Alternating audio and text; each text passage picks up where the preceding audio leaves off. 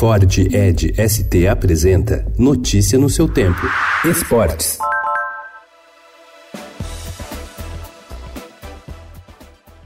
São Paulo e Santos se enfrentam em clássico entre o líder do Campeonato Brasileiro e um dos candidatos ao título. Embora os tricolores estejam na sexta colocação, o técnico Cuca aposta que o time chegará na disputa pelo troféu nas rodadas finais. Já a equipe alvinegra tem quatro pontos de vantagem para o Palmeiras, segundo colocado, e vem de sete vitórias consecutivas. São 11 pontos que separam os rivais que se enfrentam hoje às 5 da tarde no Morumbi, mas o São Paulo tem um jogo a menos.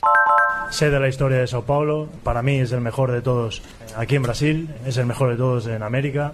Ahora mismo es mi familia, junto con el Atlético de Madrid, que para mí son los dos mejores. Em seu primeiro discurso como jogador do São Paulo ontem, em coletiva realizada no estádio do Morumbi, o lateral direito Juan Fran fez uma promessa à torcida: vai deixar sua vida em campo. O espanhol falou que os torcedores são paulinos agora são a família dele.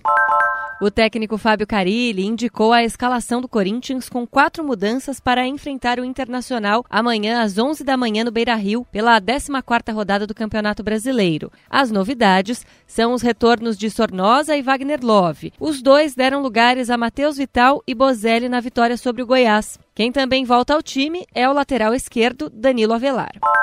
O encontro de amanhã no Allianz Parque pelo Campeonato Brasileiro será uma rara ocasião em que Palmeiras e Bahia não estarão do mesmo lado. Os dois times têm uma relação muito próxima e cordial entre si, a ponto de terem realizado nos últimos anos várias negociações de jogadores. O Bahia tem no elenco, por exemplo, três jogadores emprestados temporariamente pelo Palmeiras: o zagueiro Juninho, o meia Guerra e o atacante Arthur.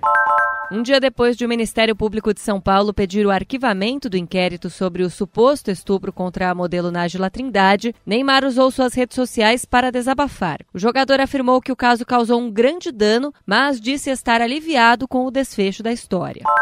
Jogos Pan-Americanos de Lima. De olho em Tóquio, Valéria Kumizaki estreia hoje no Karatê. Ela compete na categoria Comitê, para atletas de até 55 quilos. A classificação para a Olimpíada é mais complexa e o campeão do PAN não garante vaga diretamente. A corrida é composta pelo somatório de pontos de vários campeonatos.